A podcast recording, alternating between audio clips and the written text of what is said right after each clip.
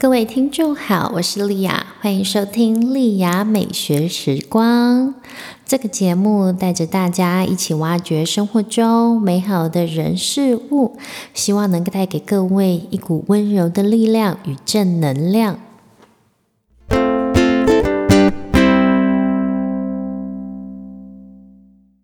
今天呢，我想要来分享几件事，在我人生当中帮助我很大很大的事情。那第一个呢，是我那时候在呃辅大外语所的时候呢，那时候我们因为外文研究所，我们是念文学的，所以文学院呢，通常硕士班呃上课两年，然后第三年呢，事实上是在家里写论文。那时候我上完两年课的时候，第三年我已经开始刚好就找到工作，我已经开始教书了。那教书教了两年的时候，我就发现，哎，再这样下去，我论文没有写完不行。于是我又决定边教书，就是边上班边写论文。那因为我离已经离开学校了嘛，所以我要写论文，就只能跟我的指导教授每个月。大概要花一到两个小时在线上开线上会议，然后把我每个月的论文进度呢写给他。那其实我那时候在写的时候，其实这件事我的论文老师也不知道。就是有一个月呢，其实我晚交了我的硕士论文。那为什么我那个月晚交呢？其实我那个月我爷爷离开了。所以我们晚上都要到，你知道传统的那个丧礼，晚上连续一个月嘛，要去念那个，就是要到那个地方 去去去站着，然后念经。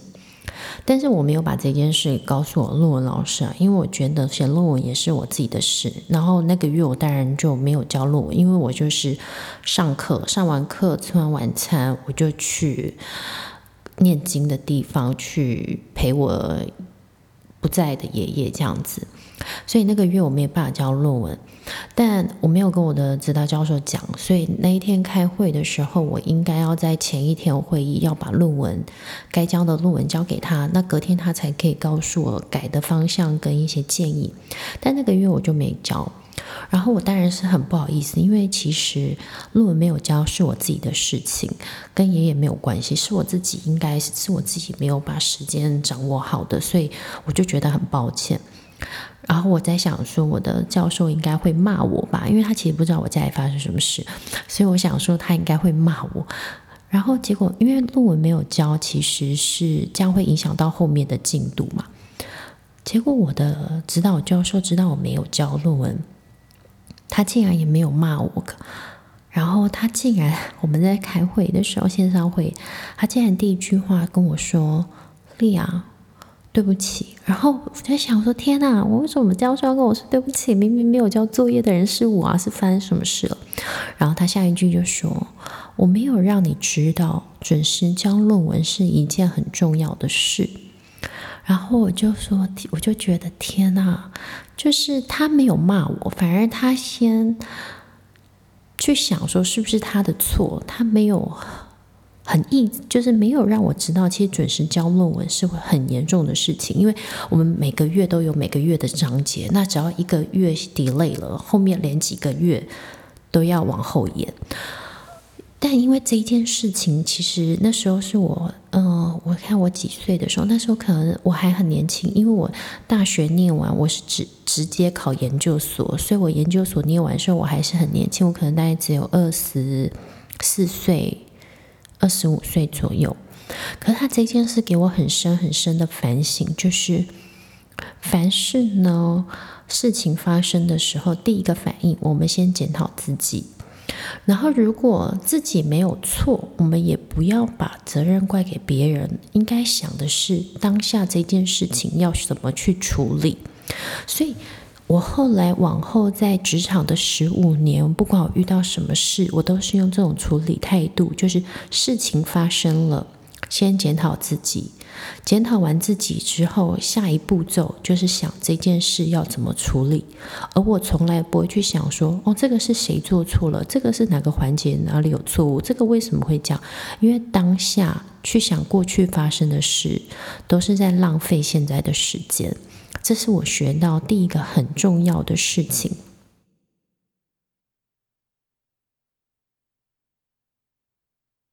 分享第二件在我人生当中发生，然后对我往后帮助很大的事，就是我研究福大外语所念完，当老师当了几年，然后我后来对厨艺很有兴趣。我在二零二零一零年左右吧，我就去蓝带上课。然后那时候我在巴黎蓝带的时候呢，有一个，因为我们上课是这样，我们会上 demo 课，先上 demo 课，就是 demo 就是我们的那个 chef，就是厨师，他会先示范给我们看，示范完之后呢，我们就会有 practical，就是实作课。那实作课就换学生们去把示范课老师示范的东西呢再做一遍。那我们自由发挥的地方就会在装饰，然后我印象很深刻哦。那一次呢，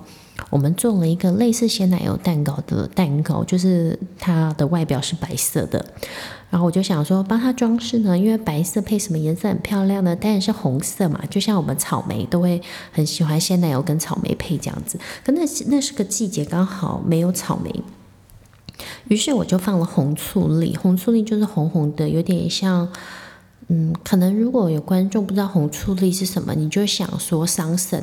但是比较大颗，然后是红色的，类似这样啦，类似不完全，但是你可以稍微想象一下，就是稍微比较大颗的，有点像桑葚，但是颗粒比较大，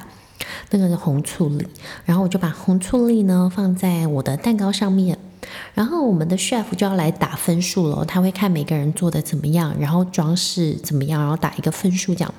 然后我那个 chef 是很有名的，在法国很有名的一个厨师，就是在业界非常有名。然后他就看着我的蛋糕，然后就跟我说：“丽亚，如果我是你呢，我就不会放这个红醋栗。”然后我心里就很多问号，我就问他说：“为什么红配白不是很漂亮吗？为什么不放红醋栗？”结果他就跟我说：“他说你放红醋栗，因为红醋栗拿起来之后，它会像火龙果，就它留下一个红色的印，就是它会染色。于是我那个 chef 就跟我说：你想想看哦，客人把蛋糕带回家，然后他把那个红醋栗吃掉的时候呢，他就会看到那个鲜奶油留下红醋栗的一个印，所以这样不好看，所以他要扣我分。”然后那时候我心想：说天哪！我身为厨师，我把蛋糕做好吃，把蛋糕装饰的很美，然后已经卖给他了。他回家吃，我还要考虑到他吃，如果没吃完是一半，那个蛋糕完不完整，漂不漂亮？我就想说，这也想太多了吧。但其实这件事，我其实一直在我心里面哦，我就一直反复，就是这件事发生过后，我就一直反复的在思考。我的思考是。为什么 chef 他要他会想这么多？那怎么会连客人回家了怎么吃吃的情况也都考虑在内？我就一直思考这件事情，然后我就发现，其实他是把一件事情想得很深，想得很透，把每一个面向都想到。然后我就一直在学习，我就之后之后每次上课，我就一直在学习他的思考逻辑，因为他是一个很有名的厨师。我就一直在学习，所以往后的我开始创业，二零一三年的时候创业，我从二零一三年创业到现在十年的时间。我不能说我这一路上都很顺遂，因为其实每一年都遇到很大的挑战，不管不仅是创业的挑战，然后创业之后呢，刚开始的商业模式跟后来经过社会历练，真的残酷的演练之后的商业模式，可能跟当初我想的是不一样，所以每一年其实都很努力的在转型。那后来又遇到 COVID 的那三年，其实是很辛苦的。但我这十年来，我真的也觉得说，我这一路上还是一直在往上走。我觉得很大的两个工程，就是我刚刚说的，我在辅大的论文指导教授，